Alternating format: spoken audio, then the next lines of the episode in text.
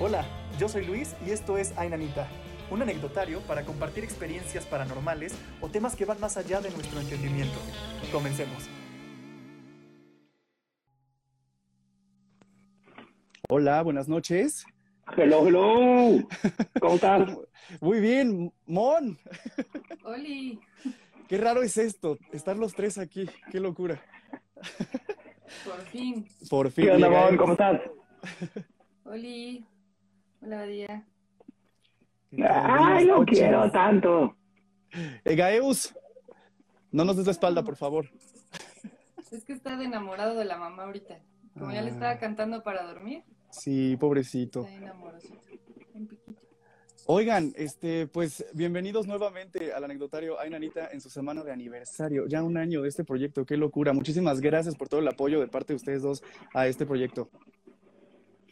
No, no, un placer como siempre y gracias eh, por invitarme y más que nada felicidades por el aniversario. Muchas gracias.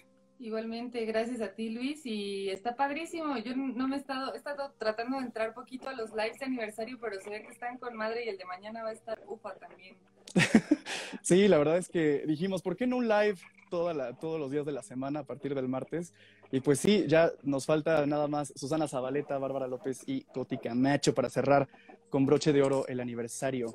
Y la verdad es que la gente estaba esperando muchísimo este live, creo que es de los más esperados, todos estaban muy emocionados de, no mames, vas a juntar a Badía y a Mon y al pollito, este, porque sabemos que, que a Badía como que le gustan bastante los cuervos.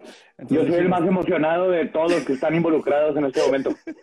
¡Es que velo! ¡Ah! Sí, es precioso, es precioso, pollito. Mira, ya está más, más pendiente de la pantalla.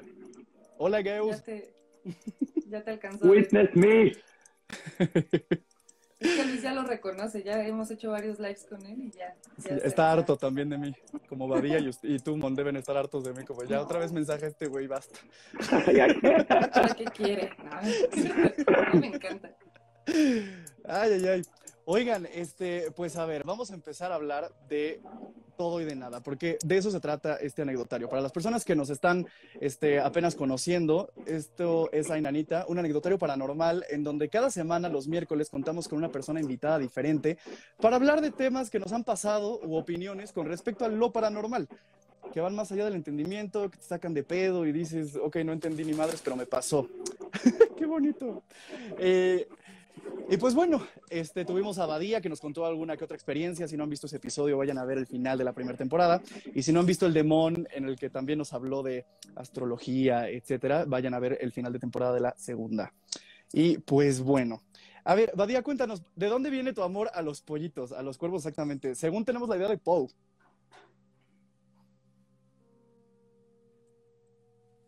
Badía, hola. ¿Me escuchas? Yo, no, espérame, algo le pasó a mis audífonos. Ups. Oh, rayos. Oh no. Oh no, no, no, no. Eh, ese cuervo y. Badía me tienen hipnotizada. ¿Quién es él? ¿Quién es quién? Hola, Badía, saludos ¿Cuál de? CDMX. Mon. Sí, ¿quién es quién? Badía. Ahí está, ya. Ok. Ya regresé. ¿Estás con nosotros? Manifiéstate, Badía. Yes. Muy bien. Aquí estoy, aquí estoy. Muy bien, perfecto. Me encanta cómo Este. ¿Sí? al más profesional de los tres es al que se le va el audio. Sí, oye, ¿qué Sí. pasó?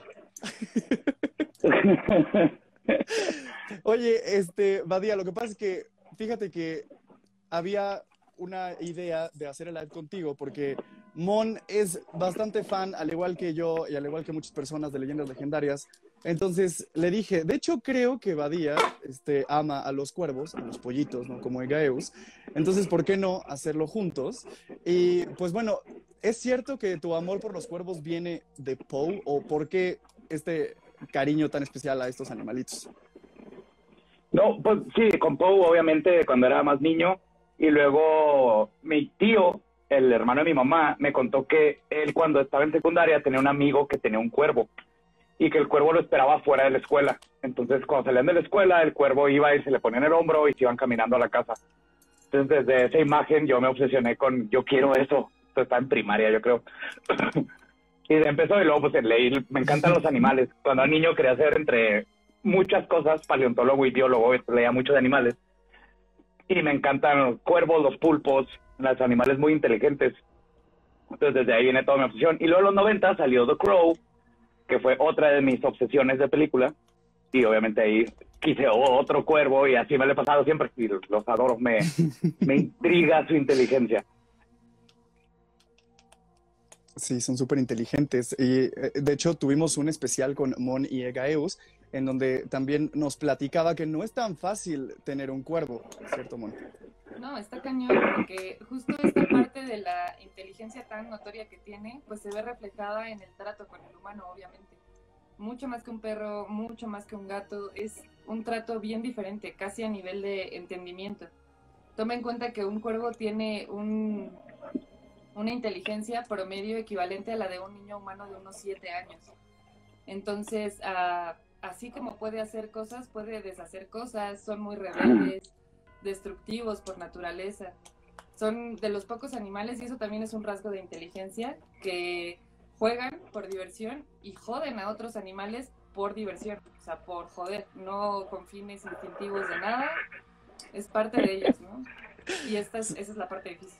Secuestra al gatito, de hecho, ¿no? También. Secuestra al gato a cambio de alimento, sí, al gato de mi roomie. ¿What?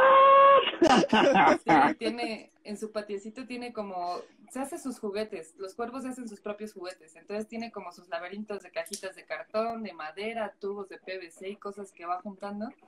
Pone al gato atrás, pone una barrera enfrente y si no le doy comida no me da el gato. Es la condición. No le hace daño, pero ahí lo tiene.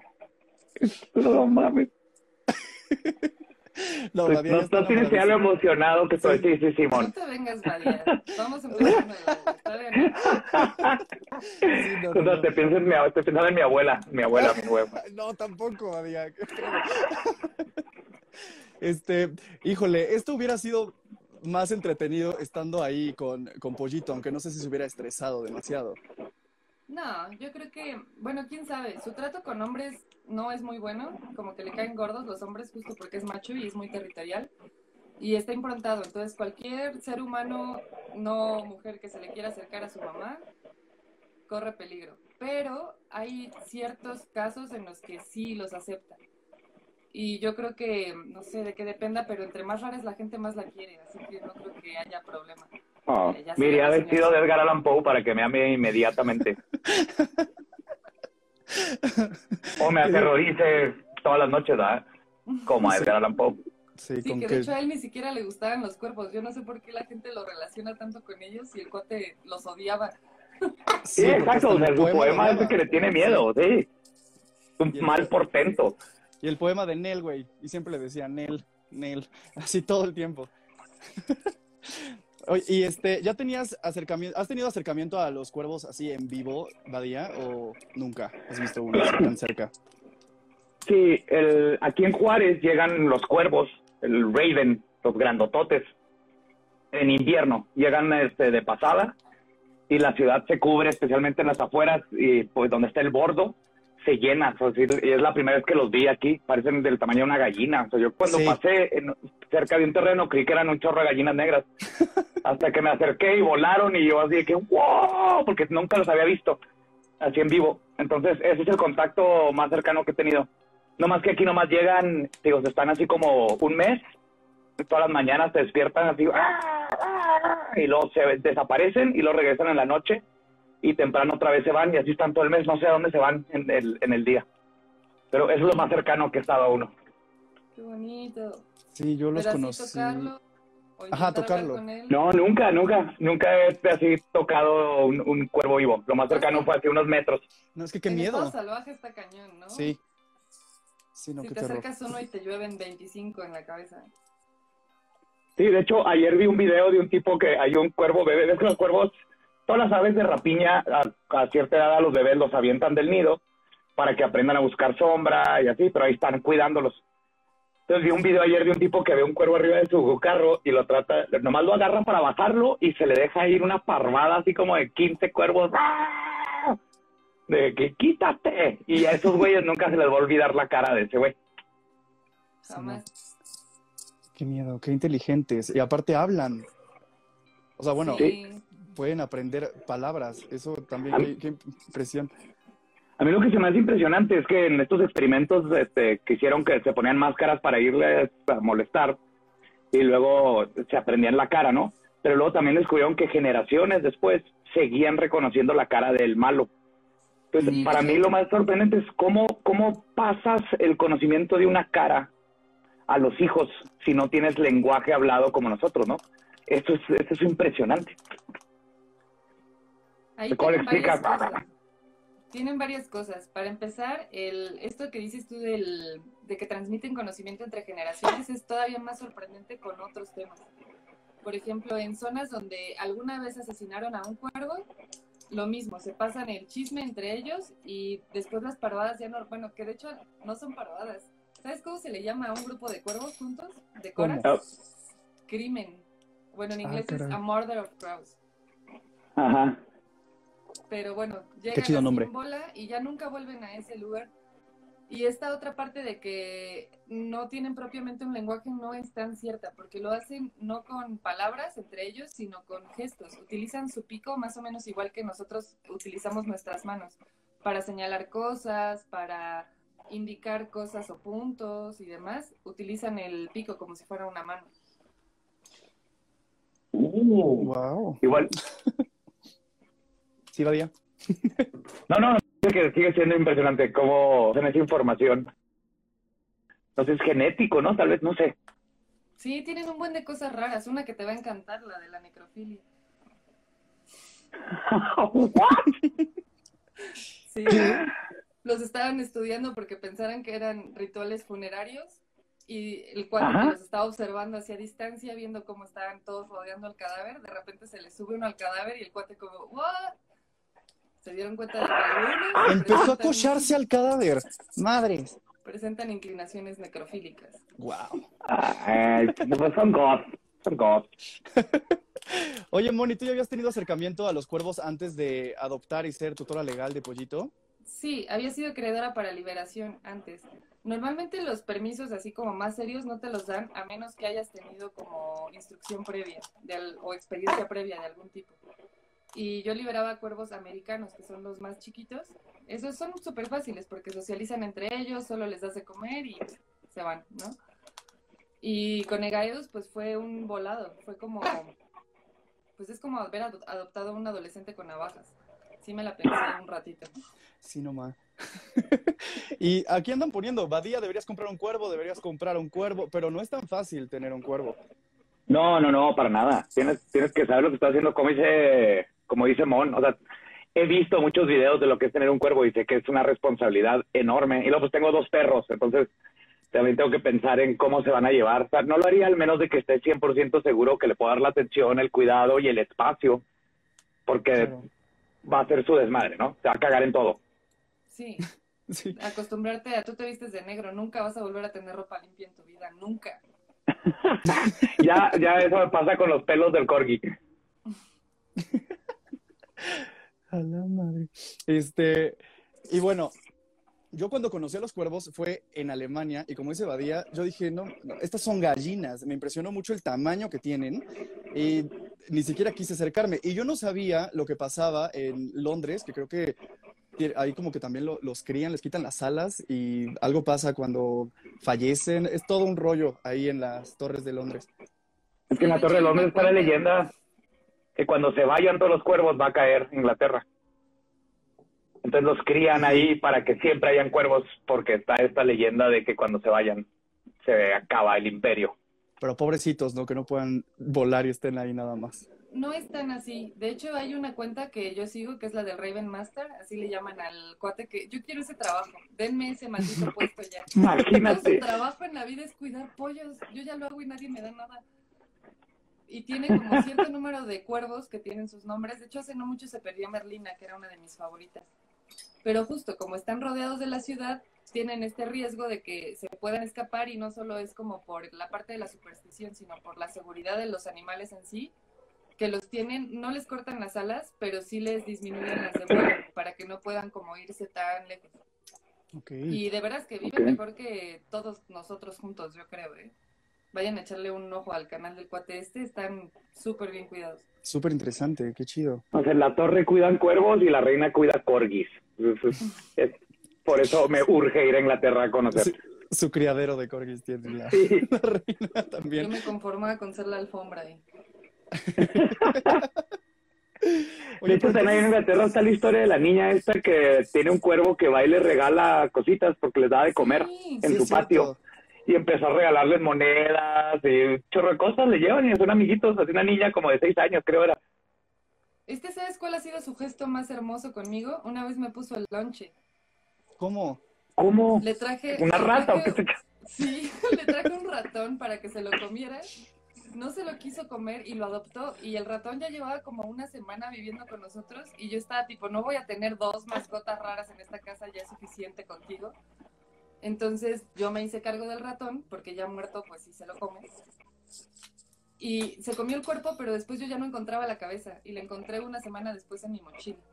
En la enfrente de todos. Y tú, ah, aquí está mi lunch, mira, para el rato. El. Gracias, pollo. Qué padre. Están preguntando otra vez la página, Mon, de la que mencionaste hace rato, donde pueden ver lo de los cuervos de Londres. Ah, es el Raven Master, así se escribe Raven con V Master.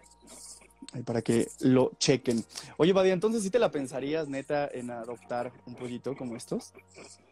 Sí, o sea, tío, si, si tuviera, por ejemplo, una casa más grande, que pueda tener su espacio, que estuviera seguro, ahí hasta no tener todo bien, no adoptaría ningún animal, de hecho. Pero Sí, está en cerca, ¿no? Sí, pues aquí no hay bosquecitos cerca de ningún lado, pero en invierno va a estar a gusto. ándale. Lo llevo a conocer.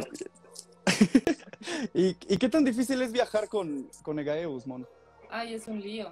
Si es en coche, yo, lo que pasa es que desde muy chiquito lo acostumbré a estar libre. Hay muchas personas que practican como diferentes tipos de crianza, ¿no? Desde quienes los, los crían más o menos igual que los cetreros a sus aves, que a mí me parece un poco cruel porque el cuervo es mucho más que eso, ¿sabes? No es como órdenes y ciclos de cosas.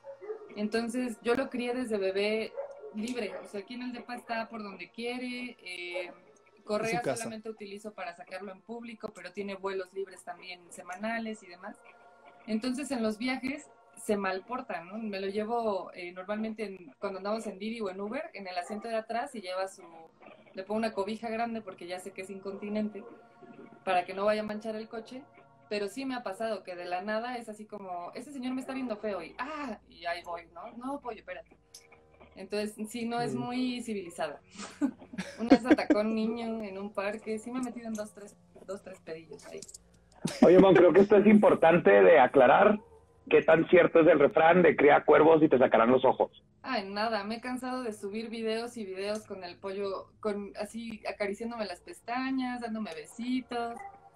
Yo creo que cualquier animal responde al trato que le des. Y ese mito de los ojos especialmente era porque los cuervos normalmente en los campos de batalla, cuando iban a, pues, a carroñar, a ver qué había, necesitan acceso al cuerpo, ¿no? Y es boca, nariz, ojos. Si no, Ujú. necesitan de otro animal que les ayude a abrir el vientre, pero mientras llegaba otro animal más grande, pues entraban por esas vías, ¿no? Boca, nariz, ojos. Sí, se van a las partes este, blandas. Ujú. Sí, pues al final carroñeros, ¿no? Estas hermosas aves. Este, también aquí están preguntando que saques de dudas, porque Mon siempre saca de dudas con respecto a todos los tabús que hay detrás de estos animalitos. Y aquí andan preguntando que sí es cierto, así ya neta, sin ofender, si son de buen augurio o mal augurio.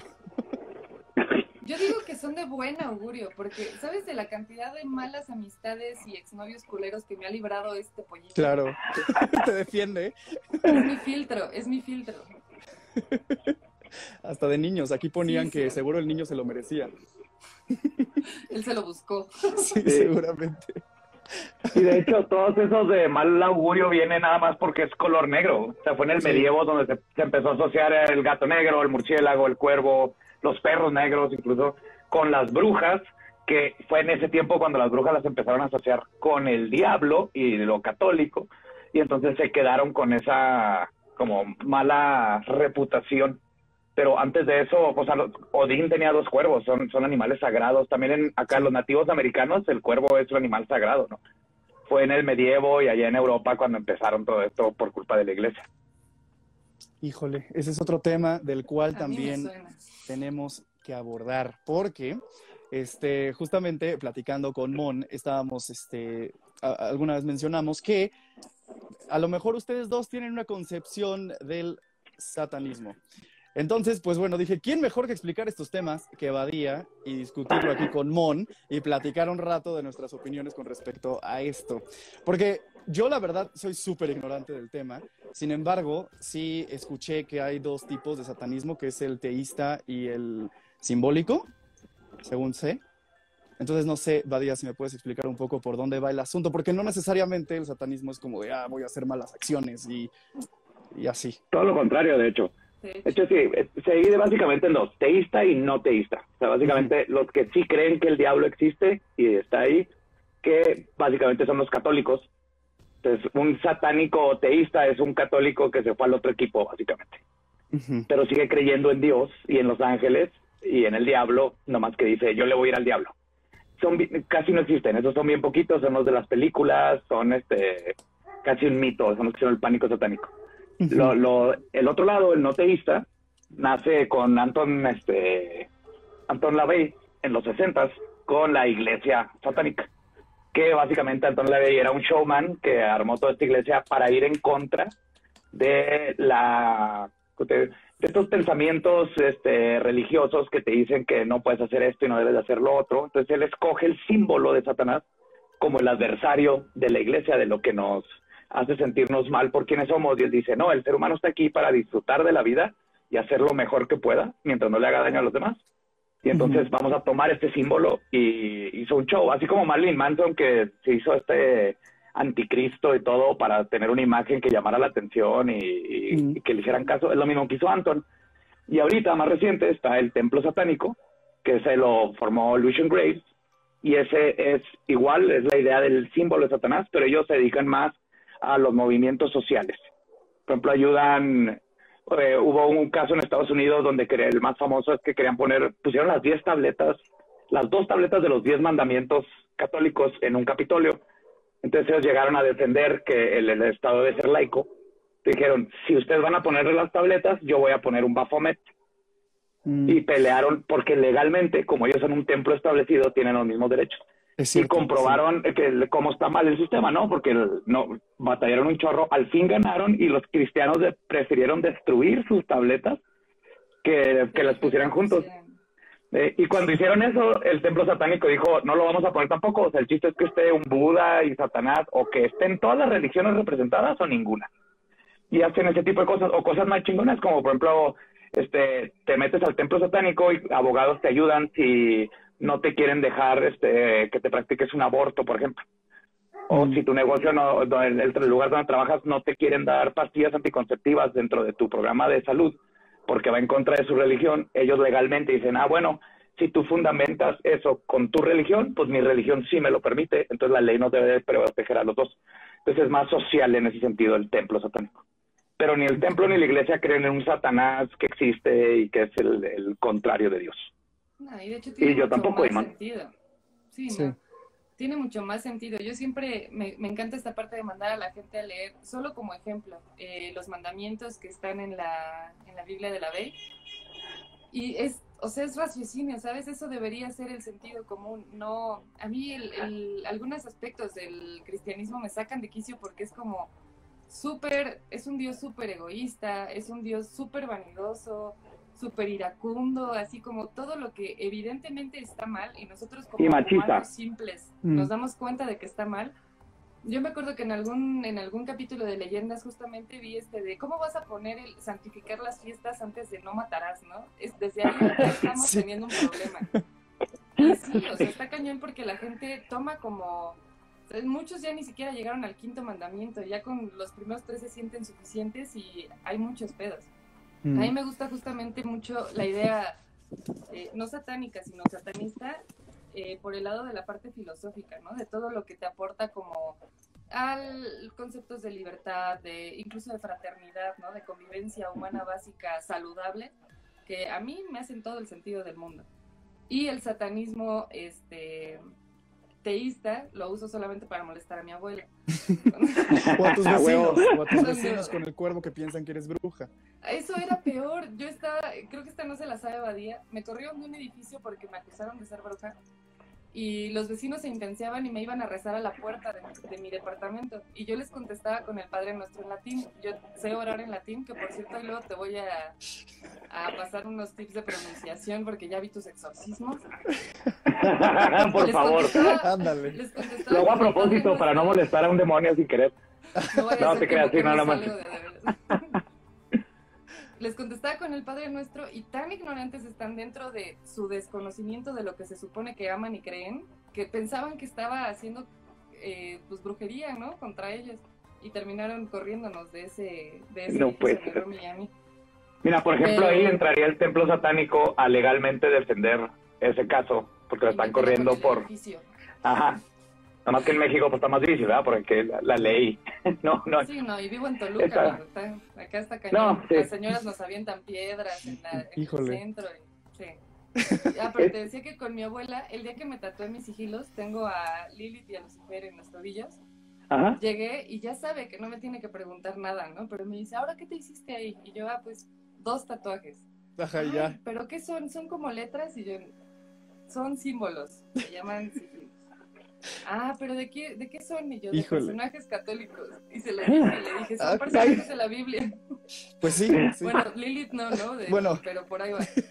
Y, este, y me dice, ¿pero quiénes son? Y yo, bueno, ya tú lo pediste.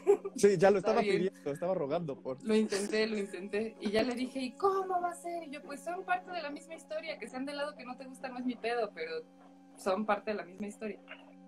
Sí, aparte, justamente Lucifer y, y Lilith representan los ideales del ser humano, ¿no? El buscar, el buscar la libertad, el conocimiento, la sabiduría, el, el este, ser, tener introspecciones y ser este, quien eres. Entonces, esos, esos son los símbolos que agarra el, el satanismo, ¿no? De no estarnos, para empezar, peleándonos entre nosotros por dioses y estas tonterías, y no, no romper con la adoctrinación de años, porque desde niños te empiezan a enseñar a tenerle miedo a los cuervos, a que si ves a alguien con una camisa con un chivo y como una persona adulta, yo no lo entiendo cómo me ven raro todavía. Dices, eres un adulto, o sea, aunque creas, porque, ¿cómo puedes creer en estas cosas fantasiosas que una camiseta te va a hacer daño, no? Y que veas con odio. Entonces, estos personajes y el satanismo representa todo el otro lado, el lado de la razón y de la sabiduría y de amar a la gente que se merece amar y los que no, nomás ignóralos y todas estas cosas que es más natural para el ser humano. Sí, Sí. qué horror que ya no puedas vestirte de negro, tener un cuervo, coleccionar cráneos y ponerte anillos raros porque bruja. Hablar Sí. en latín, Y que no puedas hacer tus hechizos chido, Mon, porque también te acusan de brujería. óiganme. aparte, aparte sí, este, de hecho recuerdo que por eso fue que te, conocimos, porque se viralizó el cómo los vecinos iban, te tocaban y te rezaban en la puerta de tu departamento porque se escuchaban al cuervo y, y tú todavía jodiendo, rezándoles en latín. Yo salía y les cantaba el 10 Oye, pero fue nomás por el cuervo. Por el cuervo, porque me visto de negro, porque colecciono crá- cráneos y porque hablo en latín. No les gusta esa combinación. Wow. De hecho, yo el wifi de mi casa se llama el Templo Satánico de Ciudad Juárez. Y lo hice nomás para asustar a los vecinos. Qué chido. Mi, mi novio y yo queremos abrir un club de lectura y le vamos a poner los discípulos del carnero. Slash. Super club de lectura. Y puras lecturas así. Sí, vamos a empezar con novela gótica y ya veremos qué agarramos después. Sí. Yo no conocía al personaje de Lilith hasta hace poco por una serie de Netflix y la verdad es que me puse a, a leer un poco de ella y dije, no mames, qué buen personaje. O sea, está bien chida toda la historia de dónde viene y qué onda con ella. Y si sabes que ella es la primera de tres esposas de Adán. Ujú. Atascado. O sea, ella me cambió completamente todo lo que yo había crecido escuchando, etcétera. Fue como, esta historia no me la sabía, fue muy interesante. Y es curioso porque la misma Biblia dice, si tú lees la parte donde crean a Eva, ahí dice, esta sí que es este, Mm. carne tu carne, igual que tú, dice, esta sí, refiriéndose a las otras dos no eran. Entonces, sí, sí se quedó ahí eh, un vestigio de la historia original que hablaba de Lilith y lo se va y luego hace a la segunda esposa que Adán no la quiere porque la, Dios la materializa de adentro hacia afuera, entonces Adán le da asco. Entonces la desaparece sin ponerle nombre ni nada, y por eso lo duerme cuando hace a Eva, para que no vea la construcción de Eva y no le vuelva a dar asco. Mm. Esa es la mitología original. ¿no? Sí. De que era gratis. Sí. Sí, de hecho también hay Desgraciado. una distinción, ¿no? De que a Lilith la hace del barro igual que él, por eso es Ajá. semejante y ella tiene razones para rebelarse. Y Eva es como el retazo. ¿En qué serie de Netflix? Sí, sí, señores, sí, señoras. En Sabrina, ahí conocí a Lilith, claro que sí. Quien. En el episodio de, de monología de leyendas hablo de, de Lilith, pero pues ya más o menos te sabes la historia.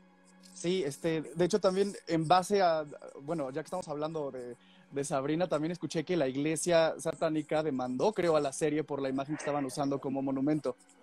Sí, lo que pasa es que el monumento específico del templo satánico que te digo que usaron para, para hacer su punto es esa estatua, o sea, es, es el Baphomet, pero tiene a dos niños chiquitos a un lado, como alabándolo. Mm. Entonces, en la serie de Sabrina no agarraron a Baphomet, agarraron la imagen que este artista hizo la copiaron Mm. casi idéntica y por eso los demandaron, porque es- desprestigia, cualquiera lo puede usar. ¿no? Ujú.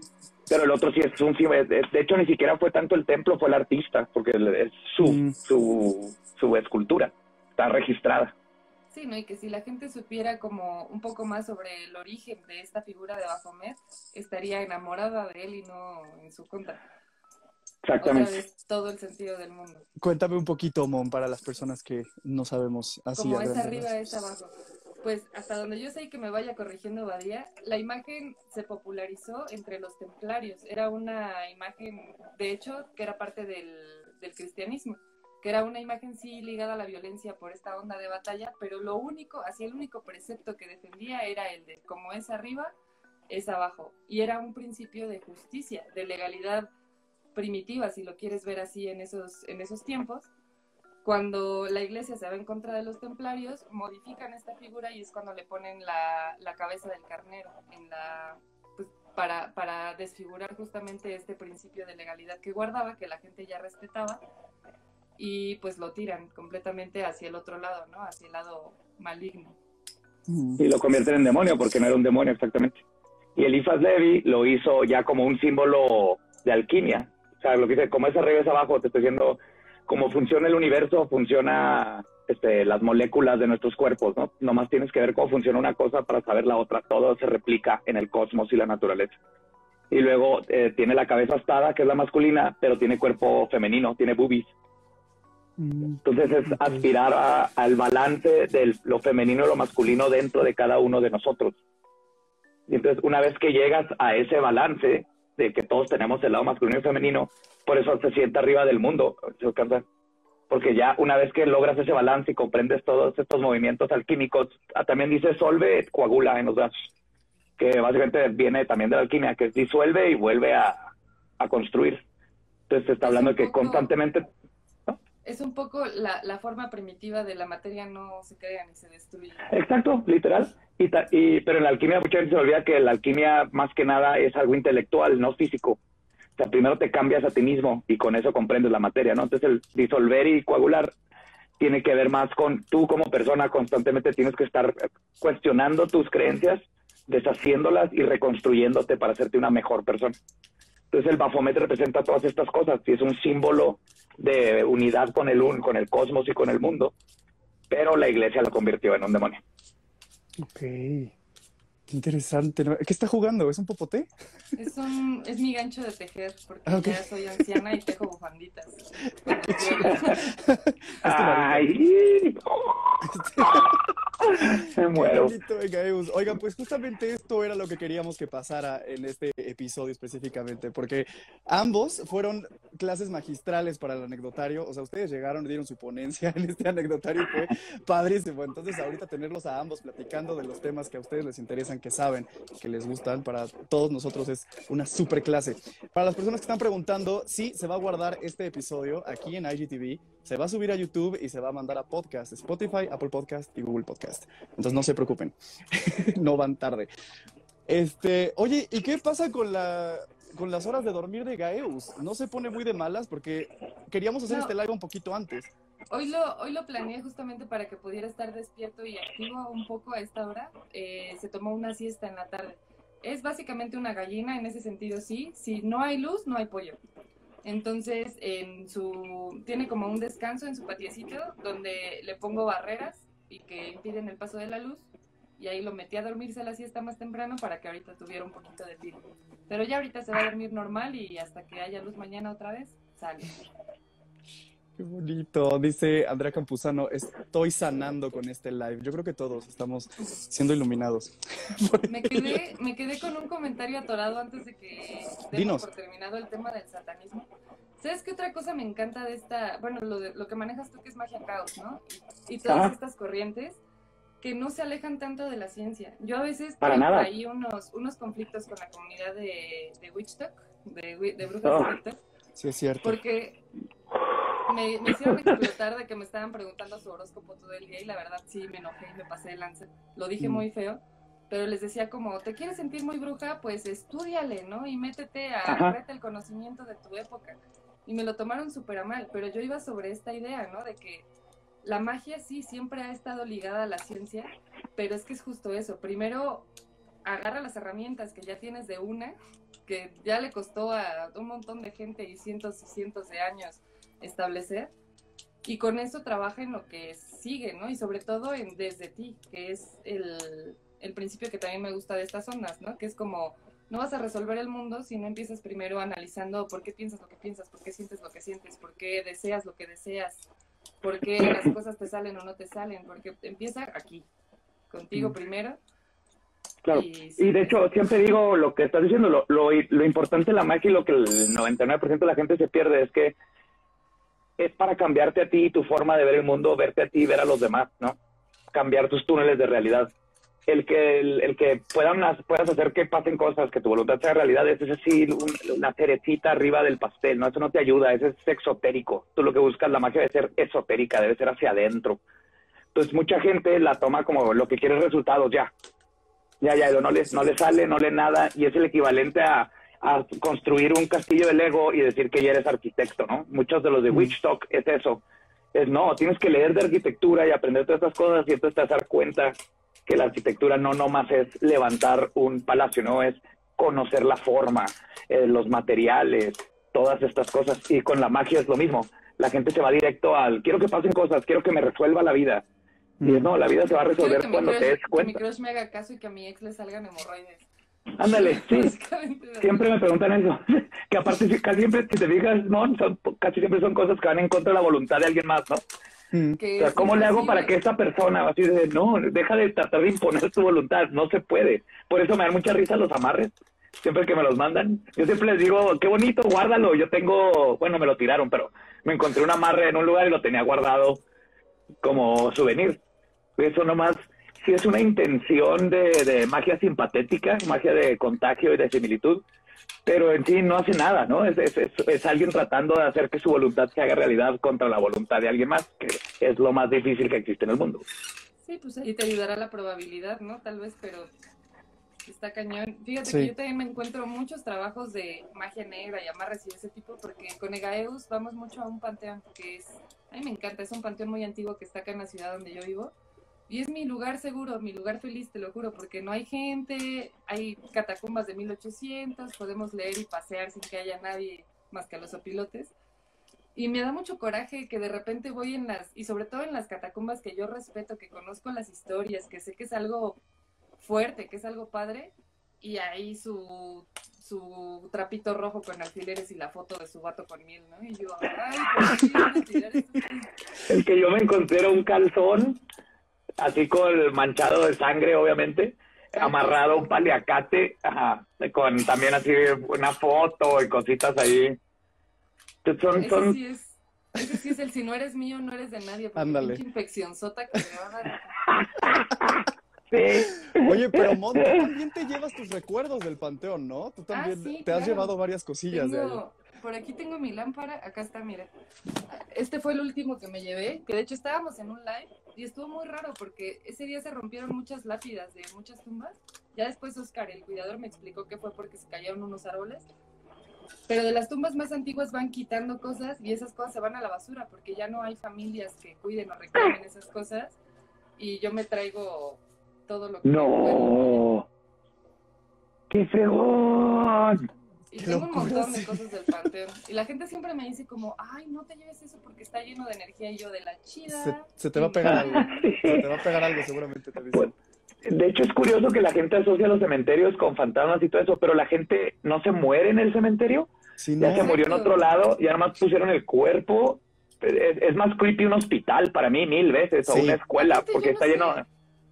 Yo no sé qué le ven de malo, o sea, estaría bien chido. Imagínate que neta se te pegan los fantasmas de gente que es mucho más sabia que tú porque ya vivió y ya murió y sabe qué pedo y me puede venir a decir como, oye, por ahí no, o oye, no te juntes con ese vato. Mm. Yo quiero fantasmas conmigo, vénganse todos Sí. los que quieran. Pues, Mon, ¿ya leíste The Graveyard Book de Neil Gaiman?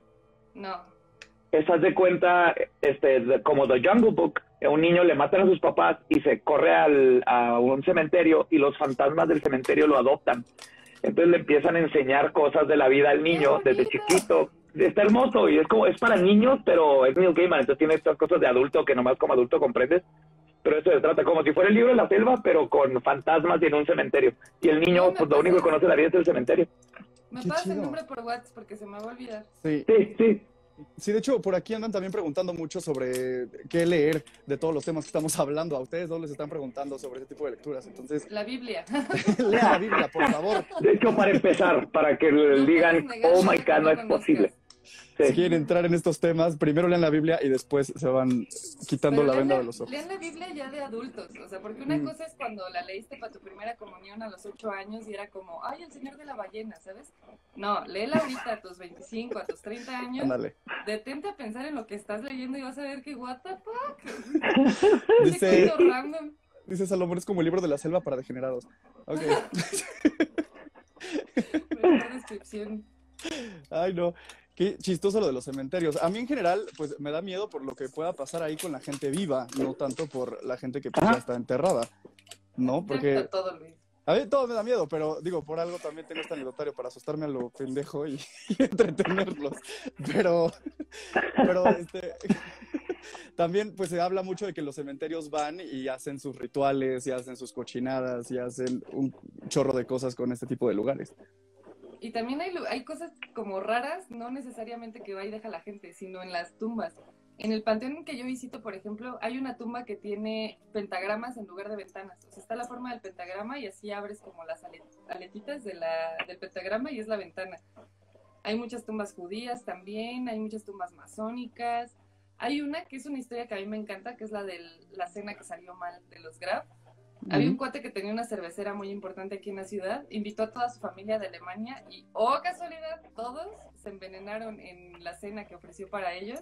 Entonces es un obelisco, en la tumba está así larga y están sentados en el orden en el que se murieron esa noche en la cena. Es Wow. como una mesota. Y hay un listado con sus nombres y las edades, ¿no? Así desde bebés de dos años hasta señores de 45, y- pero pelaron todos, eran como 20. ¿Y fue sin querer? ¿O alguien los ¿Tú- envenenó? ¿Tú, tú- tú qué crees? O sea, la gente dice que se envenenaron por comer carnitas en un caso que no estaba curado. Yo digo No, que... la en En un caso la eso, creo que eso no es biología. sí, En no, los casos se curan para que no se les peguen las cosas y sean ricas, no para matar bacterias. Sí, claro. de carnes, eso sí. Sí, ¿quién mejor que Badía para hablar de carne? Sí. Y así Sí, oh my historias ahí. Tenemos a nuestro vampiro, tenemos... Hay unas bien buenas. Es un panteón que tiene mucha historia de tiempos de la revolución. Hay hasta un paredón de fusilamiento. Oh, yo fui al de, ¿dónde está? Donde hay un vampiro también, Guadalajara. Belén, el panteón de Belén. Ajá. Mm. Y tienen un vampiro que le enterraron una estaca y se convirtió en un árbol y que si quitan el árbol va a salir el vampiro de nuevo. Ahí vamos. Ah, Sí, hay, hay muchas Sí, historias hay que de ese ir. árbol. Sí, sí, sí. ¿Es ahí también lo de la el maniquí? ¿O lo estoy confundiendo? No me acuerdo maniquí. Hay una tumba de un niño que está toda llena de, de juguetes porque le llevan juguetes Ah, y sí, sí, dicen que se, que se mueven. Ajá. Ajá. Acá hay uno al que yo le robaba las chipiletas. Porque es un niño como de, igual, finales de 1800, principios de 1900, pero yo no sé qué onda se trae la gente ahí. Creo que creen que si vas y le dejas algo te embarazas. Entonces, siempre tiene un chingo de... ¿Y por qué le llevarías tiene un chingo algo? De, de juguetes y de dulces. Y pues yo neta me la viví en el panteón, no he tenido muchas épocas en las que estoy dos, tres días a la semana ahí. Y yo veía las paletas ahí solitas y decía, güey, se van a echar a perder, mejor me, me llevo Sí, sí, sí, chupilates". pues aprovechemos. Aparte son mis compas. Lo raro de esa tumba es que tiene en la lápida una foto post-mortem del niño. Entonces, si estás agarrando la paleta, es como de. mm, ah, y corres, ¿no? O sea, como de, "Ah, Está perdóname, ¿no? Porfa, y ya te vas a comer al otro lado. Sí. Está random ese. Pero aparte tú mencionabas que hay una sección de puros niños, ¿no? En el cementerio. Ah, esa sí no la toco. Esa sí es horrible. ¿Y por Porque qué? no es que no es que haya algo, pero es que hay muchas cosas, o sea, como, o sea, no algo paranormal, hay globos, reguiletes, juguetes, cositas que se rompen, truenan, mueven, suenan. Y tú, pues, finalmente es un panteón, ¿no? Vas en esta, Sí. y luego sola, vas en este mood como de tranquilidad, pero misterio. Entonces, de repente te suena un reguilete en la oreja y es como, ¡ah, la madre! Nadie se pone a pensar en la segunda ley de Newton cuando se truena un globo en el panteón en la zona Sí. de los niños. Sí, claro. No, nomás corres. Sí, ni de Acá, de hecho, hay un cementerio que le dicen el Panteón de los Niños, que era para el oeste de Juárez, eh, eran ejidos hasta como los nove- finales de los 90, 2000, ya empezó a crecer la ciudad para ese lado. Entonces, e- era el panteón de los ejidatarios. No, no tiene reja, porque el municipio no, no lo cuida y no es de ellos. Entonces, tú puedes llegar, pero te cuenta que construyeron todo alrededor colonias y así. Entonces hay casas que da sus ventanas a ese panteón, que básicamente es un terreno lleno de cruces y todavía de repente van y entierran muertos. Ahí es donde por lo general van y hasta ya muchas tumbas ya le- se las robaron y así para hacer brujería. Mm. Pero me contó un este un conocido que el- su ex, su mejor amiga se fue de, de su casa porque vivía pegada a lo que era el panteón y un día le abrían las llaves de la este, del agua, las puertas se abrían, pero cuando ya dijo Factis, volteó y en el patio había un niño. El patio tiene unas bardas de tres metros. Había un niño con ropita así como toda jodida, viéndolo por la ventana, viéndola a ella, y ella cuando le dijo al esposo, ya no voy a vivir aquí, y se fueron de la casa. Y aquí lo que suponemos es que obviamente se comieron terreno del, del panteón y seguramente no movieron los cuerpos, nomás construyeron casas arriba. Tan interesante ese espacio. Súper Suena creepy, padre. así. Ahí hay un algo que necesito que me aclares, Badía, tú que sabes más de este tema. A mí me da pánico tener una muerte así inmediata y violenta en pants. ¿Lo último que traes puesto es lo que te llevas a la otra vida o qué? Es tu ropita Imagínate de fantasma, día- imagínate crecer. Ese día no te pusiste calzones o no sé, era negro. No, sé, No, no, hay que cuidar eso porque el, ¿Cómo el resto de la eternidad vas a traer mal tu ropa interior. Fíjate que no sé, yo creo que depende del tipo de aparición, pero muchas son proyecciones, entonces creo que la proyección se queda de cómo te imaginas que eres, No sé si se entienda. ¿Puedo escoger yo el outfit? Como video. probablemente. Bien. Eso explicaría por qué muchos son así de vestidos bien bonitos, victorianos en esos tiempos, porque era como se proyectaban, aunque se haya muerto en un camisón por tuberculosis en la cama. Ya me vi. Voy a empezar a planear ese pedo. Mira, aquí está Diana. ¿Ves, Luis? Te dije de la ropa y los calzones. Es que ah, en TikTok se también hizo viral un video que decía, yo siempre me rasuro ahí abajo porque imagínense la vergüenza que voy a pasar en la morgue cuando me vean y después de fantasma. y va un Yo poco creo que- la mano. No más por si acaso, deja siempre escrito que cuando te mueras te pongan un outfit bien chingonzote. Tal vez ese es el que te llevas. Con el que Tener te un outfit. ¿no? De cuando me preparen, por favor, este es el outfit que me voy a llevar. Gracias. Yo cuando me muera no quiero que me encuentre nadie para que éste pueda hacer lo propio y vivir para siempre en el pollo. Ese es mi sueño. Yo me quiero, yo quiero que me, que me entierren con la, lo que le, que le llaman el sky burial. Acá los nativos americanos del norte te ponen arriba de unas tablas y dejan que los cuervos y los buitres te coman y te lleven al cielo. Y ahí dejan tu Está cuerpo hasta que se comen todo. Ajá, algo bonito. Oye, eso de que los niños fantasma no son niños sino demonios también es católico, ¿verdad? También es ideal católico. Es ideal católico. O sea, to- todo lo convierten a demonios. O sea, no, no tiene sentido. Como que no les gusta. Sí, o sea, imagínate, ustedes no, no habrían demonios, niños, que niños fantasmas en las otras partes del mundo donde no son católicos, porque allá no hay diablos. La primera cosa que siempre le digo a la gente cuando me habla es, ¿qué es demonio? Digo, bueno, en China no hay demonios como los conocemos los católicos, ¿no? O, o en la India no tienen esos demonios. Entonces, no dejen de ver el mundo con este pensamiento católico-céntrico, Mm. donde todas las posesiones son del diablo. Aunque creas en los diablos y que creas que existe un Satanás y que los diablos no tienen nada que hacer mejor que en la vida que asustar gente y poseer casas y muñecas. en, el resto del mundo no creen en estas figuras, entonces, ¿qué es lo que está haciendo ese fenómeno en otras partes del mundo, no? Tiene que ser otra cosa. Entonces, más bien, eh, el fenómeno es global, entonces tiene que ser un fenómeno global que tiene que ver con la física y el ultraespectro y todas estas cosas que no pues, todavía no comprendemos bien. Y eso lo explica mejor que toda la, la este, las fábulas y esta idea de que todo es demonios. Porque aparte no sé por qué lo, lo hacen maligno. O sea, la mayoría me han dicho así, oye, es que hay un fantasma en la casa, ¿cómo lo quito? Y yo, pues, uno, no sé, nadie sabe. Pero dos, ¿por qué lo, lo crees que es malo? O sea, fuera de que te abran una puerta o algo, pues tal vez esa cosa nomás está No, pasando y le pega a la puerta, ¿no? Porque lo asocian con, es un demonio y hay que sacarlo de la casa.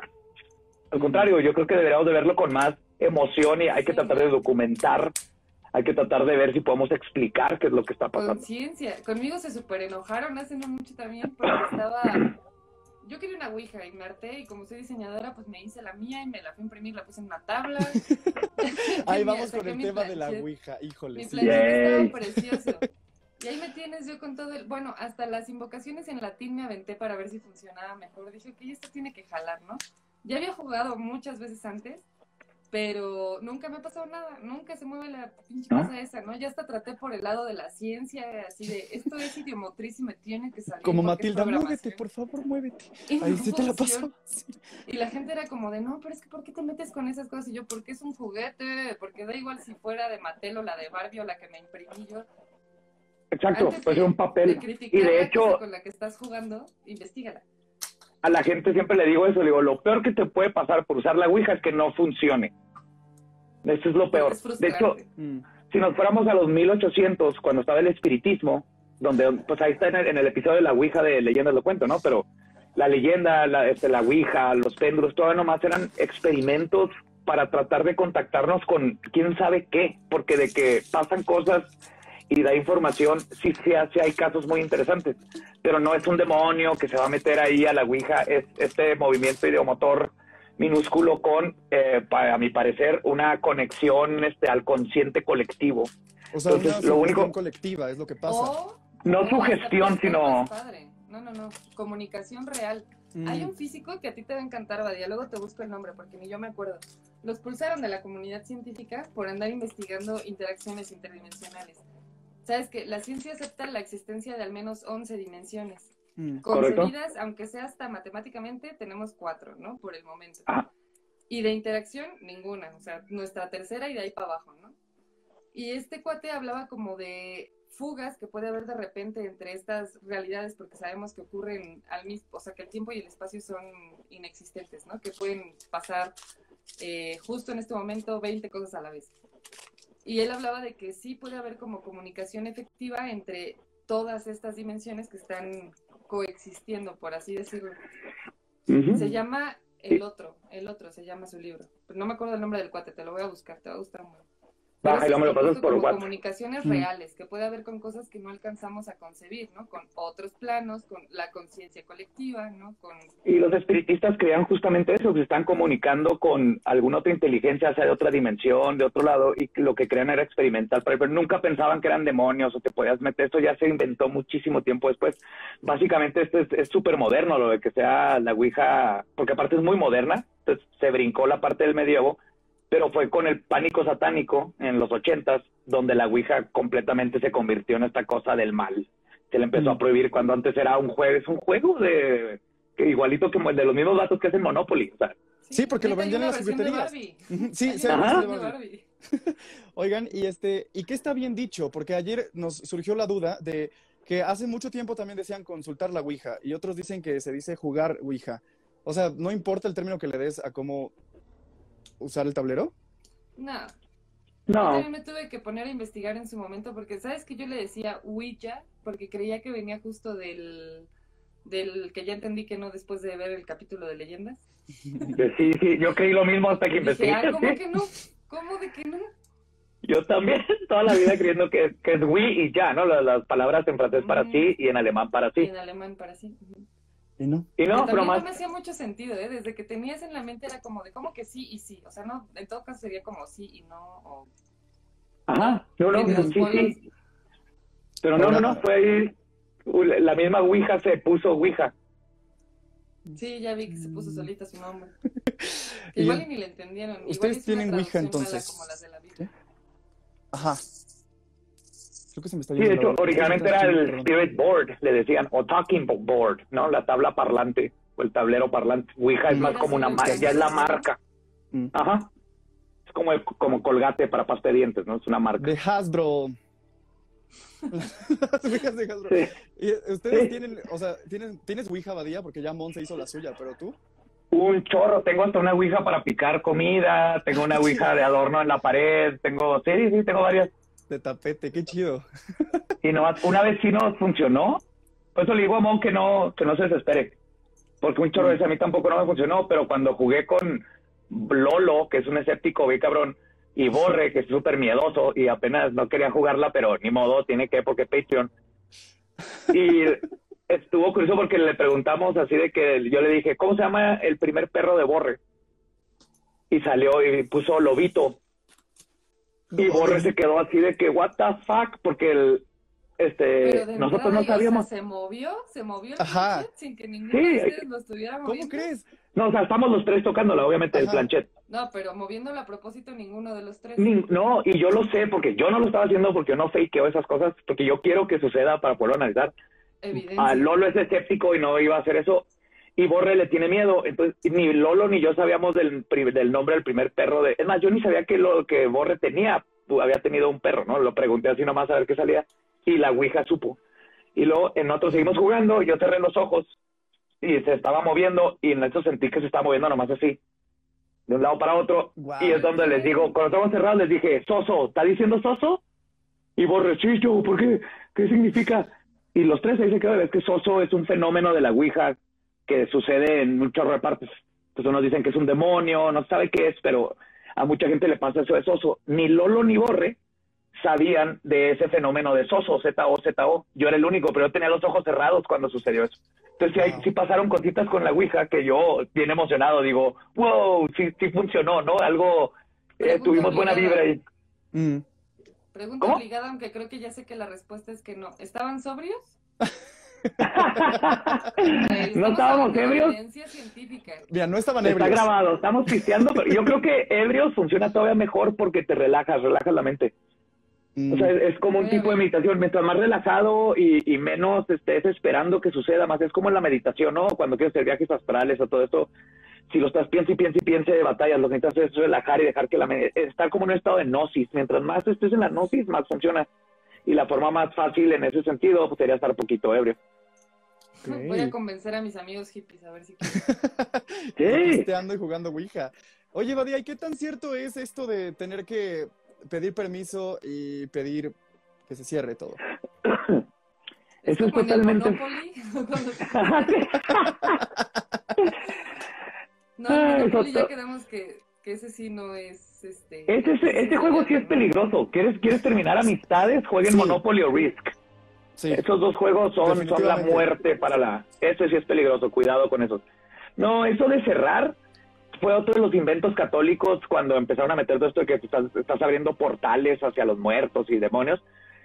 Yo lo que sí digo es que si crees que, que, el- que hay demonios y todo eso, la cierres para que psicológicamente estés, es como un placebo. Psicológicamente tú digas, te- si, te, si se mueve una puerta, dices, ok, no es la Ouija porque yo lo cerré Mm. pero es solamente si crees. Si no te importa, no tienes que cerrarla. Digo, eso ya son reglas que se inventaron muchísimo tiempo después de que la- las este, tablas parlantes se usaban.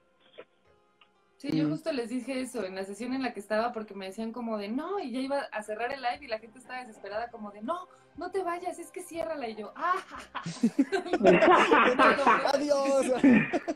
Lo voy a dejar abierto y hasta le voy a dejar abierto la puerta de mi cuarto para que en la noche me visite el demonio. Ahora se quedan. No, aparte, o sea, suponiendo que así demonios y fantasmas y lo que sea fueran reales, güey, ¿ubicas lo que tengo aquí? Sí, No mames, sí, no va a definitivamente. entrar absolutamente nada en esta casa, ¿no? Que, es- Sí. que este güey no deje pasar. No hay manera. Ah, yo nunca he visto una Ouija en, en vivo, o sea, en persona. Nunca la he jugado, obviamente, y, y tengo mucha curiosidad. Sí tengo como esos miedos como de, por todo lo que he escuchado a lo largo de mi vida, ¿no? Como, no, no juegues eso, es del diablo, Ajá. eh, etcétera. Pero pero estaría muy interesante si están ustedes. Ustedes no se Velo desde el punto de vista como eran los espiritistas científico, de que era una forma de comunicarse con algo. Era como, antes de que el radio como lo conocemos, ese era así como que se están co- conectando a frecuencias que no podían explicar y todo era científico. Hasta después le pusieron, entonces velo desde ese punto de vista, no te pasa nada. Nomás que no sea egipcia y no la juegues después de las seis de la tarde, porque entonces sí. egipcia, no. Ah, ok. Ah, hace rato que estaban con lo de los libros se nos olvidó mencionar Cañitas, un Ah, clásico. Ah, ¿no? sí. Para... Ahorita estaban mencionando, en este crossover nada más falta Carlos Trejo. No, por Dios. Y fíjate que tuvimos a su sobrino aquí en el anecdotario. Y pues, pues bueno. Y también No. se dedica a lo paranormal. No, no, no, Sí, para yo nada. sueño con ser Lorraine Warren para ju- jubilarme a los 40. Necesito. Sí. Pues ya podrías tener, ya podrías tener tu museo ahí en tu casa. Pero es que ya no me van a creer por andar de sincera en redes sociales. Sí. Todavía tengo el tipo y tengo el cuervo. güey. Podría como borrar todo y borrarles la memoria y decir como, ¿saben qué? Siempre sí. Declárate psíquica y listo. Igual que Lorraine. a hacer sesiones Y empiezas a inventarte cosas. noches. Ahí está. Ajá. Carlos Trejo y Alfredo Adame. ahí andan diciendo, híjole, qué cagado. Este, oiga, vamos a leer algunas preguntas rápido que se ponen interesantes, porque también el team tenía ciertas preguntas para ustedes. Entonces, vamos por orden.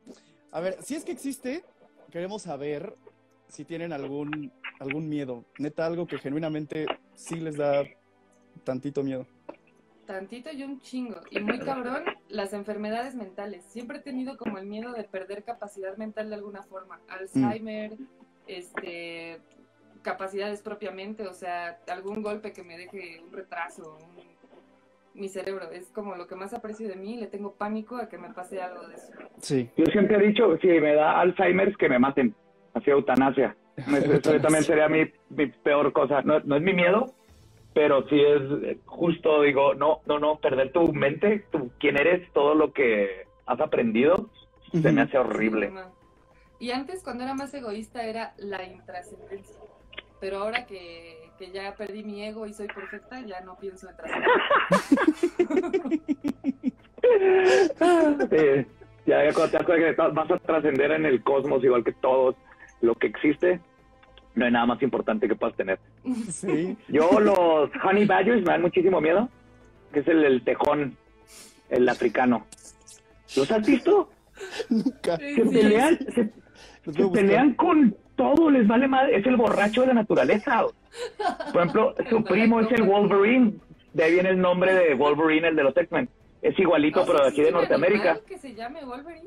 Sí, sí, sí, y es un tejón, pero cafecito, que se pelea con grizzlies, que son 20 veces su tamaño, y con manadas de lobos, les vale madre, Wow. no tienen miedo. No, sí, Y el del africano, busquen el video, pónganle Honey Badger, cobra. Está comiéndose una cobra y la cobra lo mata, o sea, le pica tantas veces que se, así se ve que se queda inconsciente, boca abierta, No y de repente se vuelve a despertar y se termina de comer la cobra. Así les vale todo. Y son súper listos. Pues, tú, Encontrarte uno de esos, qué miedo. Sí, sí, ahí sí, qué terror. Uy, yo, nueva fobia desbloqueada, no sabía que eso existía. Sí, busca, busca los Honey Badger o Wolverine. que este güey era el rey de la destrucción, ¿ves? Aquí, aquí algunos estaban poniendo que le tienen miedo al SAT. Yo también le tengo mucho miedo al SAT. Ah, claro. Mucha gente. Pero bueno. No, yo de-. Pero de miedo de veras sería este confinación solitaria. Mm, Como ves que en la cárcel de los que la cárcel en sí, más que nada por la por perder tu libertad, pero que te metan en un cuartito donde igual no no no no puedes ver nada, no hay que leer, no hay nada que hacer, estás ahí solo por meses y meses, me Es da que solo tiene un pánico. orificio en la parte de debe ser abajo. horrible. Si no, Ajá, qué puto trauma. o sea, tortura para mí. Sí. Me encanta que Badía nunca cacha los albures. Ya lo intenté muchas veces. ¡Ay, no! ¡Soy pésimo! Soy totalmente honesto cuando digo que soy pésimo. Lo tendremos grabado, entonces ya los buscaremos y los vamos a estar publicando. No, no es Sí, seguramente Ya, eran memes, Mon, no te después preocupes. Badía, ah, Sí, cuando esté durmiendo Badía, como de, ah, ya. Digo, ya lo entendí. Va la eso es estar siguiente. cabrón, la soledad. Sí, la soledad debe estar ojete. Y lo que dices de las enfermedades mentales, también debe ser súper ojete eso. O sea, conozco personas que, que, bueno, que sus familiares tienen como Alzheimer y es súper triste, es súper feo, Sí. muy difícil. Este, a ver, siguiente pregunta. Estas son más, este, X, entonces la obligatoria. Su película de terror favorita. Y de ahí nos vamos a brincar a la siguiente. ¿Una nomás? Pues sí. Madres. A ver. Ah, está difícil, la verdad sí es difícil. Pues es que escoger nomás una y luego de, de, de, toda la vida, más mejor Evil. Dead, Texas Chainsaw Massacre, Hellraiser, de las nuevas, The Witch, Mm. Hereditary, y una que acabo de ver que estuvo muy buena que se llama Caveat, que salió un conejito que toca el tambor. Shutter es lo mejor, si no conocen Shutter, es Netflix de películas de terror, y está bien fregón. Ok. Pero necesitas un las que VPN. mencionaste, aparte de las que mencionaste, porque sí, bueno, Hereditary más que ninguna, porque me tocó verla en, estábamos en paro en la universidad y se les ocurrió ponerla en el auditorio, la universidad era nuestra, estábamos Uh. solos. En el auditorio así proyectada en gigante y fue horrible, horrible, porque aparte estábamos con el miedo así de todos pendejos solos haciendo, yendo en contra de la ley. Pero bueno, a mí me encantan las películas de terror mexicanas, setenteras. Hasta el viento tiene miedo, Más negro que la noche, Mm. El libro de piedra. No mames, el libro de piedra no me dejaba hadas. dormir de niño. O sea, y eso que todavía no fue de mi época, sino mucho antes, pero la vi de niño y también me dio miedo. Yo todavía escucho a alguien que se llame Claudia y mi cerebro empieza como Claudia. No, Y la que me daba súper pavor y no vi hasta la universidad fue El Exorcista. Y ya que la vi, no me dio miedo. El Exorcista 3 está increíble, ¿eh? Si no lo has visto. Sí, La uno, la del exorcista, luego les cuento detalles, pero yo la vi en un dormitorio en Semefo como a las tres y media de la mañana. Guau. La Guay. primera vez que vi el O exorcista. sea, qué chingón, pero Sí. guay. Porque estaba ahí durmiendo. Luego explicaré en otro lugar porque es un poco Qué el límite de la legalidad. resulta que, que Mon se dedicó mucho tiempo a estar en la CEMEFO, entonces. Sí, eso no lo hablo mucho en público porque no estaba muy, muy legalmente ahí. Sí, entonces Sí, no, sí, no podemos abordar esos temas. y bueno, la siguiente pregunta, basándome en, en- en la anterior, si tuvieran la oportunidad de vivir en alguna película de terror, ¿cuál sería? Evil The Dead. Witch. ¿Evil Dead y cuál? Mo- ¿Mon? The Witch. The Witch, ok. Güey, su casa está con madre. Yo quería vivir con Black Phillip. El pollo y yo Sí. estábamos ahí, pero presto. you like to live deliciously? Sí, sí, sí. Bailando con el Black Phillip. Con los Es que no gemelitos. se adaptan, no se Preciosos adaptan. gemelitos. Black Phillip, Black Phillip. Yep. Y sí, la- su casa está chida y además, sí te- cuando te pones estos trajes que de repente subes este, a Instagram tus fotos, sí pudiera ser tú la bruja que sale ahí, ¿eh? Sí, sí. Voy a hacer un photoshoot de la bruja Ándale. próximamente. Sí, la que larre así flotando. Ándale. Con un nos Black Phillip. Nos invitas a tus pedas en fogata para elevarnos un rato. Hay nada más blurreo para que no me bajen la cuenta, pero sí. Ándale. O en el OnlyFans esas. Este, y pues bueno, esas eran las tres preguntas del Team Ainanita. Vamos a ver ahora aquí la de las personas. Es su momento, gente, de preguntarles lo que quieran a Badía y a Mon ahora que los tenemos en este anecdotario. Eh, a ver, Carliux-RC, ¿cómo puedo entrar al satanismo? Es que no es Practicando una secta. No, no, no, lo, lees, ajá, lees y vives. El- Es una filosofía, es una forma de vivir y ver el mundo, básicamente. Es algo Si personal. quieres- Acá no te bautizan y no te hacen No. raros. Tenemos ropa bien chingona los satanistas. La verdad, la iconografía es verguísima. Está mejor que un tipo que hace crossfit ahí en una crucecita. Pero eso Mm. nomás lo compras por el look y todo eso. En el templo satánico puedes comprarles merch para ayudarles, si quieres las tarjetas y todo eso. Pero Qué chido. eh, es una filosofía, ajá, o sea, es, es como el budismo, es una forma de ver el mundo, ¿no? En el budismo no, no vas y te bautizan, vas y aprendes y empiezas a vivirlo. Entonces el satanismo es igual. Y eso que decíamos hace rato, ¿no? Que es desde ti. O sea, tú finalmente lees, pero interpretas desde ti y adoptas lo Sí. que mejor te parezca, ¿no? No, no es que nadie te obligue a seguir al pie de la letra nada. Es, Mm. es Sí, tu de- concepción eso es bien importante porque luego la gente se con- convierte en una doctrina, por ejemplo, la iglesia satánica, y estás haciendo todo lo contrario a lo que Antón Lavey quería. Entonces, el no, no te creas la Biblia satánica, léela, saca lo que te sirve a ti, cuestiónalo y continúa con tu vida y continúa teniendo conocimientos de todo, ¿no? Eso es una, es nomás otra parte de cómo ver la vida. porque hay mucha gente que se atora y dice, es que yo soy eh, satanista lavellano, así que ya la cagaste. O sea, los satanistas no se definen por eso, ajá. O sea, Mm. Nomás hiciste, cambiaste un dogma por otro. Ok, pues si creían que podían entrar así como de un club, pues no, así no funciona, gente. Yo Este, sí les voy a vender anillos a los miembros de nuestro club de lectura de los discípulos del carnero, ¿cómo se llama? Ey, ve esta preciosura. Es hermoso. ¡Sí, qué hermoso! Está padrísimo. Y aparte tengo mi réplica del de Lucrecia Borgia también. ¡Wow! Están increíbles estos anillos. Nada más le falta la cantarela de adeveras y la agujita. Ah. Eh, Monke, si puedes mencionar el, el panteón que visitas, no sé si puedas. No, porque se va a llenar de gente. Sí, van a querer ir a verte y a, y Pollito. No, no pueden ir. Ahí búsquenlo. Aparte está cerrado por pandemia, ¿sabes? Un- Una de las partes exclusivas que tengo de llevar tantos años yendo ahí es que como me llevo poca madre con todo el mundo, yo sí tuve acceso todo este año que estuvo cerrado, pero éramos Pollo y yo solos en todo el panteón, felices. Nadie, ni con flores, ni rezando, ni no. Era nuestro panteón. Qué bonito. Eh, ¿Ustedes tienen algún ritual de buena suerte en el que crean, confíen? A mí, Yo- ¿sabes qué me pasa? Bueno, Badía primero. Ah, yo sí. me da la verdad.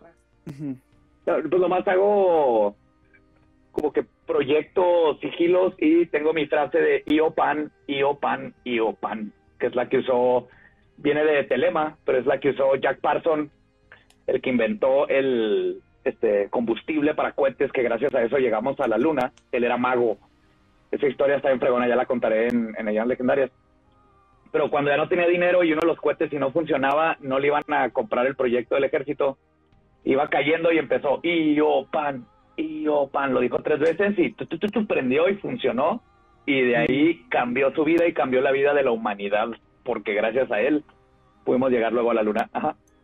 Entonces ese es mi ritual. Es más un ritual de, yo soy de la idea de no hay buena y mala suerte, nomás son experiencias. Y si logras ver la vida, que te, te me tomó muchísimo tiempo, como eso, y como que siempre estamos girando, estamos hasta arriba, vamos para abajo y cuando estamos abajo vamos para arriba. Las experiencias que consideramos malas, para mí es una experiencia donde debes de aprender y cuestionarla y tener introspección. Y cuando tienes una experiencia buena, debes de disfrutarla y mantener ese momento lo más que puedas y transmitir esa felicidad. Entonces, Mm. cuando pasa algo que no era lo que yo quería, lo veo como no pasó porque no tenía que pasar.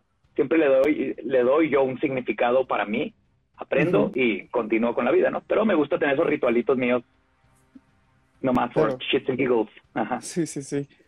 Yo tengo algunos también. Ajá. El... Bueno, esta onda que, que mencionas tú es que sí, justo eso, la magia no es otra cosa más que voluntad, ¿no? También lo, lo digo muy seguido. Mm. A mí, eso que me pasa, me pasa sin, sin desear, bueno, sin provocarlo, según yo, ¿no? Hace poco, justo en otro live que estaba haciendo con, con seguidores, les platicaba que yo tengo mucho esto de que, por ejemplo, se me termina el café y pienso en café y al otro día me mandan mensaje para una colaboración de café y me mandan tres cajas y así. Y con eso, eso me ha pasado un montón de veces con cosas que necesito, personas que me hacían falta, con un montón de cosas. ¿no? ¿Te pasó con que- este live? No, ah, sí, me pasó con. Yo tenía unas ganas de hablar con Badía desde que no sabes cuánto chingué a Luis para que pudiera suceder esto. ¡Qué chido! Pero ahí sí fue, ahí sí lo intencioné muchísimo, casi lo amarré para que pasara, ¿no? Pero generalmente me pasan, eh, te digo, de forma inconsciente, ¿no? Y un ritual muy cagado que tengo que es para estudiar es orar. Yo ya no soy católica, pero del, del convento me quedó mucho esta... Me quedó mucho la costumbre de la oración, pero la oración es casi como un mantra, o sea, como para Es- mí ajá. me relaja, permite que mi mente llegue como a un estado de concentración profunda y entonces cuando estoy estudiando como que las cosas me entran mejor, ¿no? Me aviento un, un, este, un Padre Nuestro y Diosas Marías y así.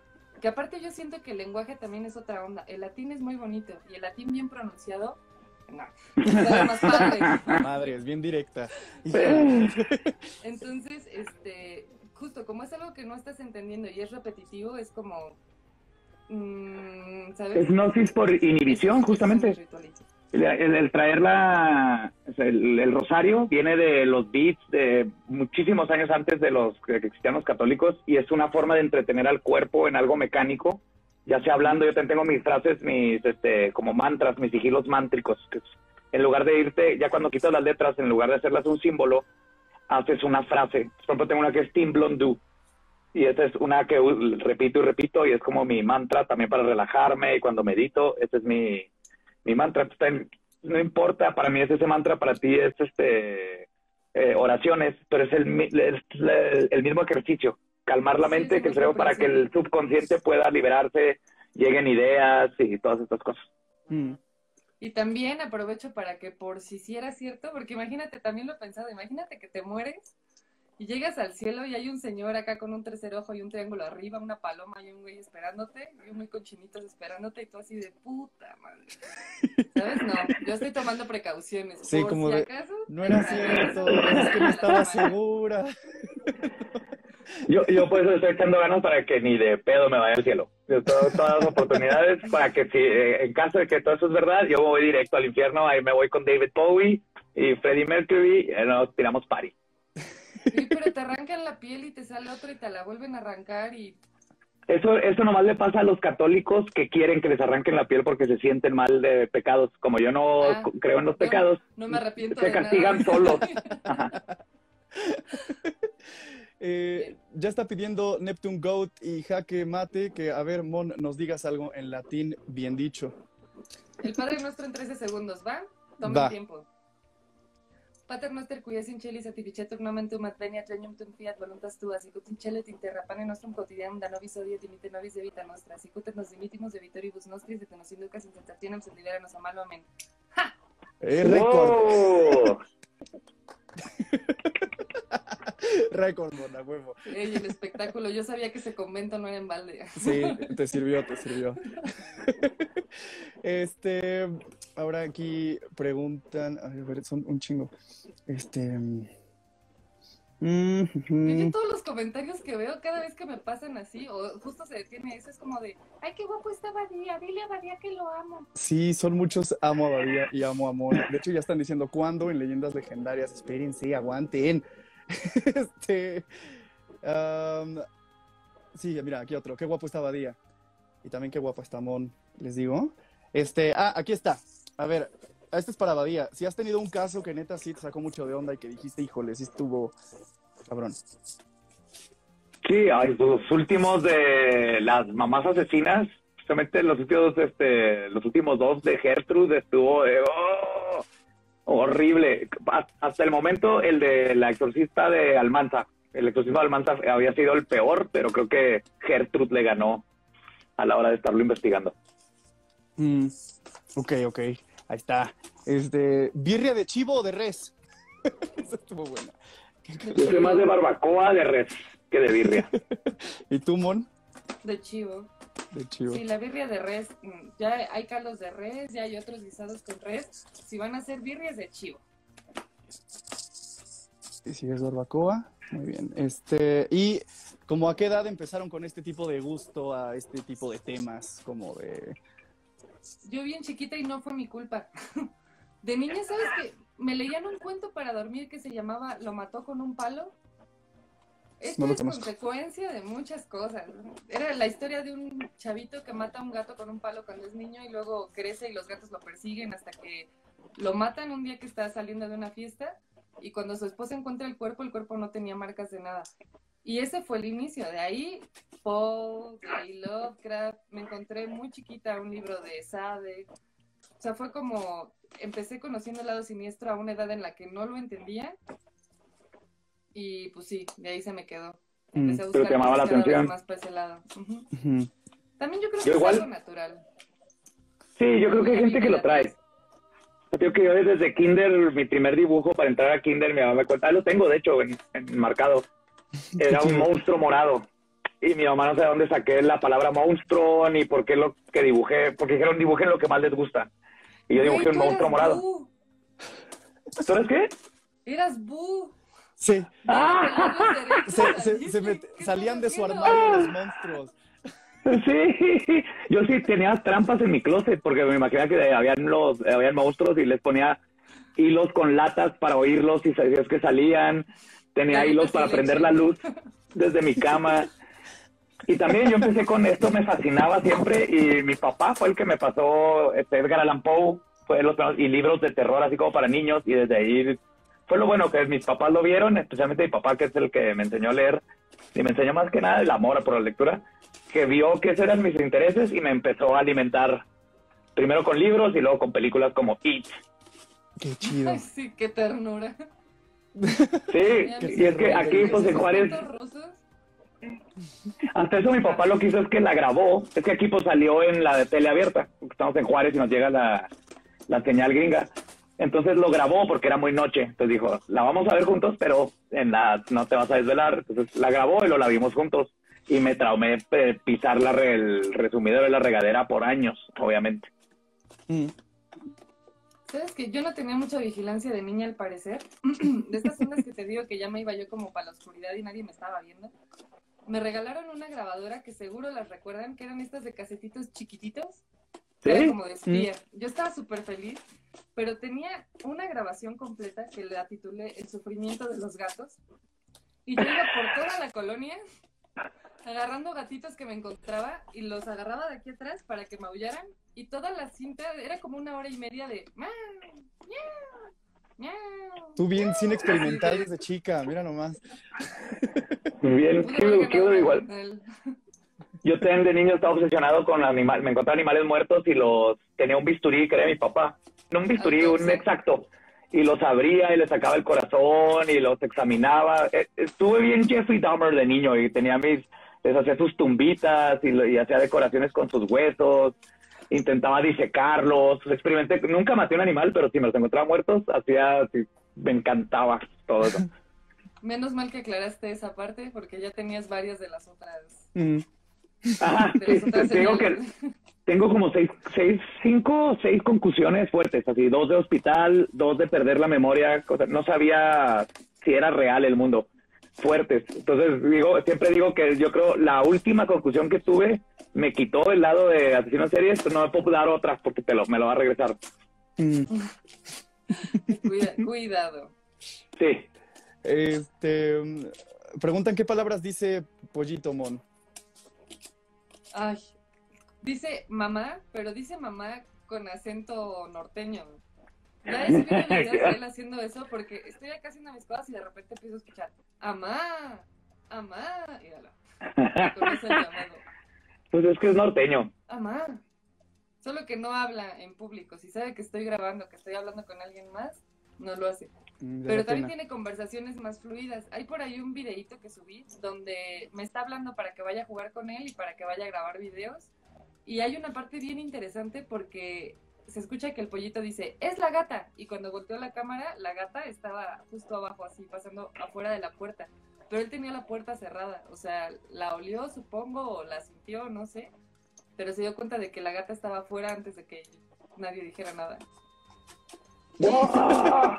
¿Y Son tú, le- bastante... tú le enseñaste a hablar o fue solito repitiendo y Hay cosas que yo le enseño, como la única que le he enseñado toda su vida y que hasta ahora nunca ha dicho que es el nunca más. Cada vez que le doy de comer le digo, nunca más, nunca más, y no sale.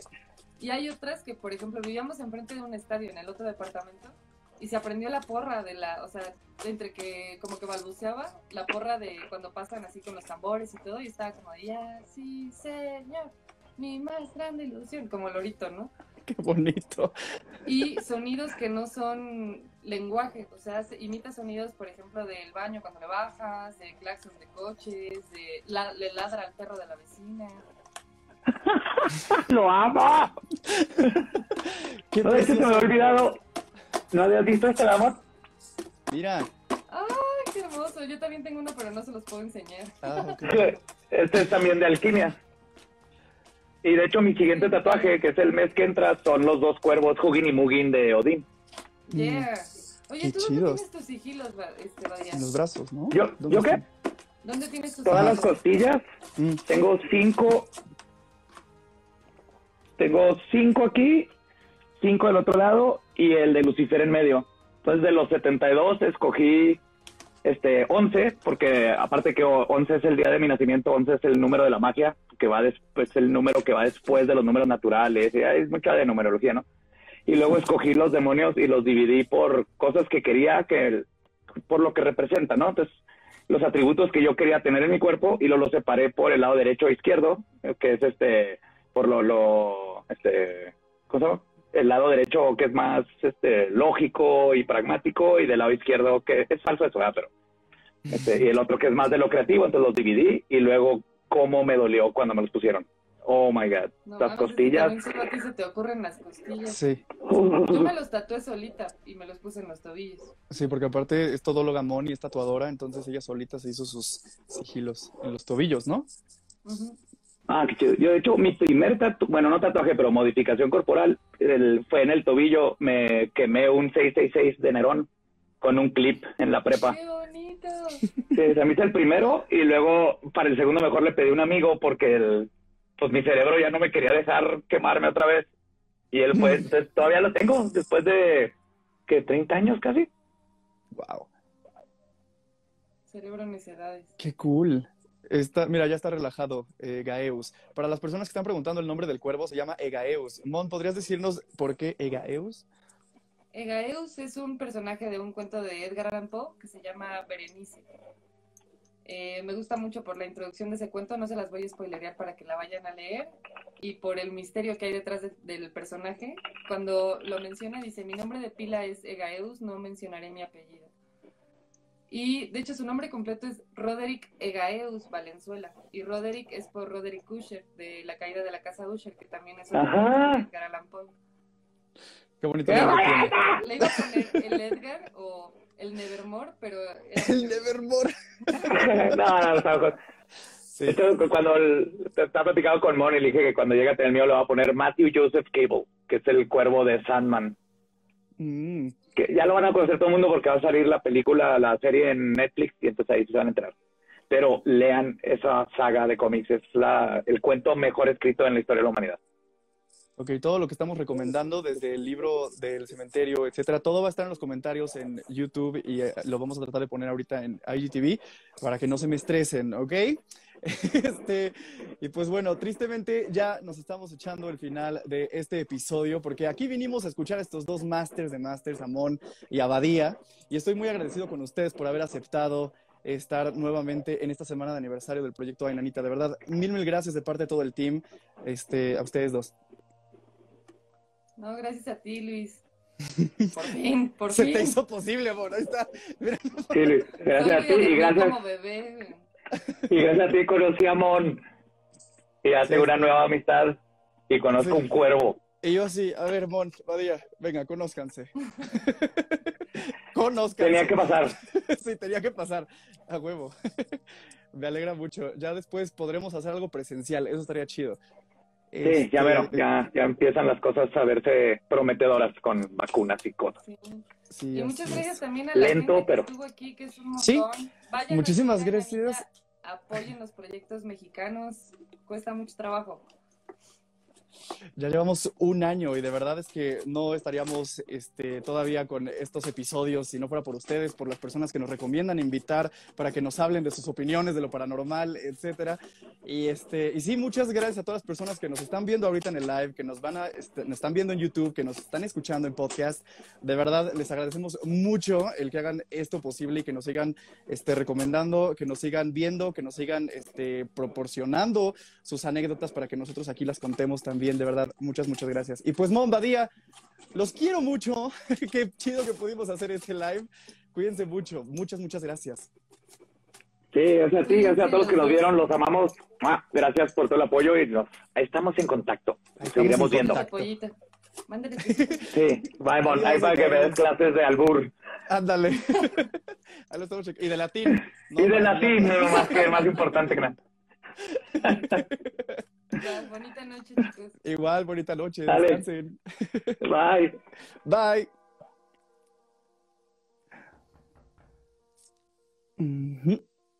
Y pues ellos fueron Mon y Badía. Muchísimas gracias, de verdad, muchas, muchas gracias a todas las personas que se conectaron este, al team. Esta semana ha sido espectacular, va muy bien nuestra semana de aniversario. Gracias por apoyar este proyecto. Eh, estoy súper agradecido con toda la gente que nos ve y que nos comenta y que nos comparte. Gracias por apoyar este proyecto. Yo soy Luis, cuídense mucho y sigue la semana de aniversario. Nos vemos este, en estos días que faltan. Y pues bueno, les traeremos más sorpresas y contenido en este anecdotario paranormal. Vayan a ver todos los episodios, tanto el de Mon como el de Badía y todos los demás invitados que hemos tenido a lo largo de este año. Gracias, gracias, gracias, cuídense mucho. Yo soy Luis y nos estamos viendo.